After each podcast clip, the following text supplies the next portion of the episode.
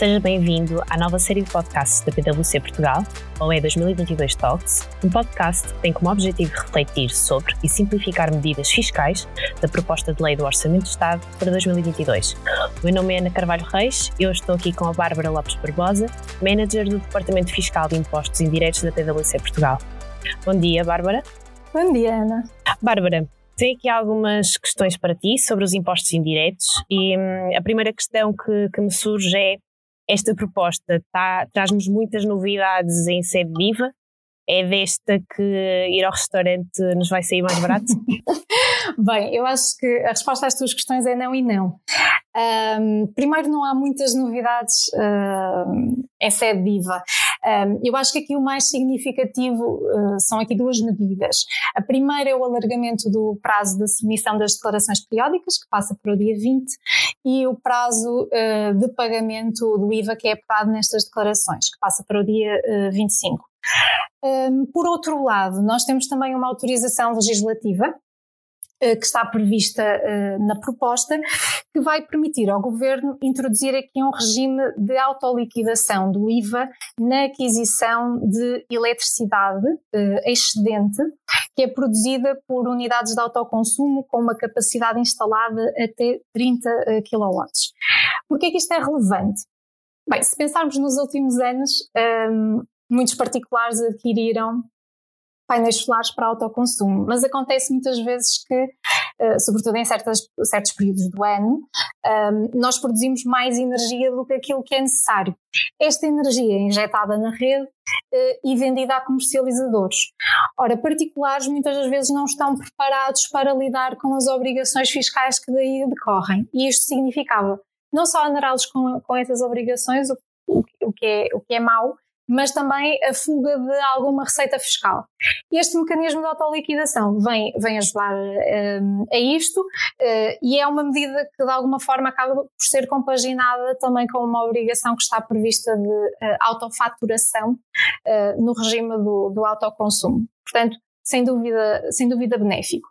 Posto isto, o fantasma daquilo que não está no orçamento uh, pesa muito mais do que aquilo que efetivamente aparece no orçamento. E a restauração é sem dúvida uh, um caso paradigmático. Isto porque nós já vimos a discutir uma descida do IVA na restauração desde 2017, portanto há muito tempo. E um, o setor da restauração foi sem dúvida dos mais afetados com os sucessivos confinamentos. Para além disto, a medida do e-voucher, que supostamente vinha ajudar o setor, não teve uma grande adesão. Por isso era expectável que alguma coisa surgisse no orçamento para, para ajudar a restauração. Isso não aconteceu e, na verdade, ir ao restaurante vai ser um bocadinho mais caro. Isto porquê? Pelo menos na modalidade do takeaway, se não levarmos as nossas embalagens. Porque para o próximo ano vai entrar em vigor uma contribuição muito semelhante àquilo que acontecia com, e que acontece com os sacos de plástico, um, que vai tornar o takeaway um bocadinho mais caro. Uh, portanto, não, não vai haver descida do IVA na restauração, pelo menos para já. Muito bem, vamos procurar então aqui as boas notícias no outro lado. Quanto ao, ao setor energético, Bárbara, os preços de energia também têm estado na ordem do dia.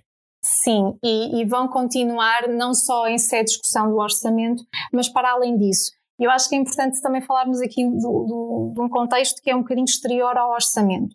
Para além daquilo que são os preços da energia que nós temos agora, e nós sentimos isso nos nossos combustíveis quando vamos a, a abastecer o nosso carro, nos últimos tempos tem subido muito, no gás, que também tem subido muito, um, nós temos um pacote de medidas da União Europeia que está a caminho, que é o Fit for 55 Package. O que é que significa isto? Há um pacote de medidas da União Europeia que tem o objetivo de reduzir as emissões de carbono até 2030 em 55% face a 1990. Dentro desse pacote de medidas, por exemplo, vão desaparecer muitas das isenções que nós temos agora de ISP. Portanto, o tema da tributação da energia vai estar na ordem do dia muito para além do orçamento. E talvez por isso nós também não tenhamos muitas alterações em sede ISP uh, este ano mas temos algumas. Um, neste contexto, um, é importante termos isto em mente, porquê? Porque os preços da energia influenciam os preços de tudo o que está para lá do setor energético. Ou seja, uh, por exemplo, quando eu aumento os, o preço dos combustíveis, os meus caminhões são abastecidos a um preço mais alto, o que significa que os bens que eu transporto também terão um preço mais alto no final do dia. Uh, portanto, o tema da energia é sem dúvida fundamental. Dito isto, então o que é que nós temos na proposta para este ano? Passa este contexto que temos. Na verdade, temos a manutenção dos níveis de tributação da energia, uh, com aqui uma exceção. Nós já em orçamentos anteriores uh, vínhamos uh, a aumentar, ou melhor, a, a, fazer desaparecer um conjunto de isenções que existiam para produtos fósseis utilizados na produção de eletricidade. Uh, este incremento de tributação fazia-se da seguinte forma, ou seja, eu começava a tributar em 10% da taxa de ISP e da taxa de adicionamento daquele determinado produto. No ano seguinte aumentava mais 10%. Pronto, e nós temos, uh, mantivemos essa medida, portanto, há produtos que vão aumentar em termos de tributação. Esta uh, tributação, apesar de ser progressiva, ainda assim, cada incremento uh, ainda assim é, é significativo e é particularmente preocupante considerando o contexto em que estamos de aumento de, de, preços do setor energético. Portanto, nesta parte não tenho boas notícias para te dar. Tenho uma boa notícia, no entanto, em relação ao autoconsumo de energia produzida através das tais unidades de autoconsumo. Portanto, a minha energia que é destinada a autoconsumo um, também com aquela limitação dos 30 uh, kW, vai ser isenta de ISP. Isto é fundamental. Nós tínhamos muitos clientes a perguntar-nos acerca do, do, da tributação em, ISP destas realidades, uh, porque uh, nós temos uma regra de sujeição do, do autoconsumo uh, e e parecia um bocadinho contrário aos próprios objetivos de redução de emissões que estas realidades fossem tributadas. Portanto, autoconsumo através de fonte renovável vai beneficiar aqui de uma isenção de ISP. Portanto, então, uma boa notícia. Muito bem, e, em termos, Bárbara, da, das obrigações de compliance dos sujeitos passivos, tu há pouco falavas de um alargamento hum, dos prazos, temos mais medidas benéficas a caminho, Uh, temos apenas aqui uma medida que, que eu acho particularmente benéfica, que é a suspensão da obrigação em 2022 da posição do ATCUD nas faturas. Um, isto porque, um, como vocês uh, se devem lembrar, o Decreto-Lei 28 de 2019 vai introduzir uma série de obrigações, quer a nível de faturação, quer a nível de arquivo. Um, o objetivo era simplificar Uh, obviamente que estes objetivos de simplificar têm um revés da medalha, que é a necessidade de adaptação de sistemas e do investimento que muitas empresas têm de fazer nesse sentido. Portanto, acaba por ser uma boa notícia porque uh, as empresas, neste momento, algumas delas a passar uh, severas dificuldades, podem adiar esta, esta adaptação. De resto, há aqui uma medida não muito eh, positiva em termos de obrigação acessória, que tem a ver com os registros do IVA. Um, muito recentemente, os registros de IVA passaram, em certas circunstâncias, desde que cumpram com os requisitos do 35A do Código do IVA, a ter de emitir as suas faturas de acordo com as regras uh, portuguesas. Isso implica não só eu ter faturas com elementos que estão previstos na nossa legislação, como também utilizar um programa certificado de faturação. O que é que acontece? Eu, para ter a certificação uh, do programa, tenho de ter capacidade de extração de fecheiro SAF de faturação. E por isso nós já vínhamos avisar os nossos clientes uh, que, muito provavelmente, a obrigação de comunicação de fecheiro SAF de faturação também ia ser estendida a estas entidades. E dito e feito, esta, esta proposta prevê isso mesmo.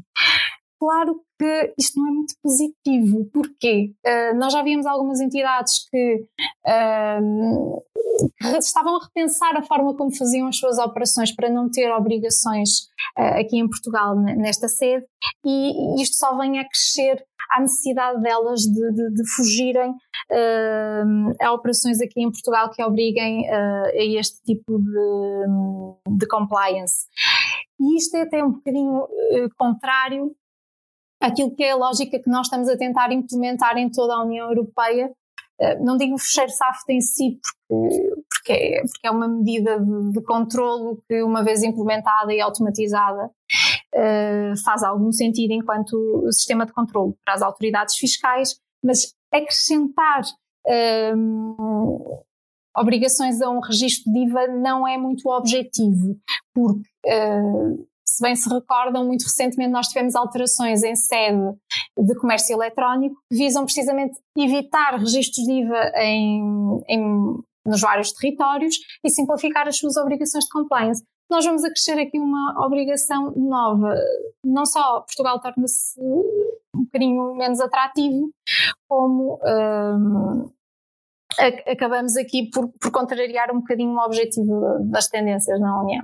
Então não vejo isto como nada positivo, no fundo estamos aqui a afastar as empresas, não é? Sim. Daqui da, que afastam as operações é, aqui é de Portugal, não é? É positivo, é positivo para ter. Estamos a falar aqui na lógica do contribuinte, não é? Para controle, sim, sim. Bárbara, e nos demais impostos indiretos, tens alguma redução, algum aumento significativo, alguma outra medida que, que faça sentido comentarmos? Não, não, na verdade, uh, aqui, quer em sede do IABA das bebidas alcoólicas e açucaradas, uh, no imposto sobre o tabaco, no ISV, no IUC, o aumento que se verifica é, é na ordem de 1%. Não, não vamos sentir muito uh, estes, estes aumentos, não são muito significativos, nem há normas uh, novas a surgir nesta, nestas áreas que mereçam aqui algum tipo de, de destaque.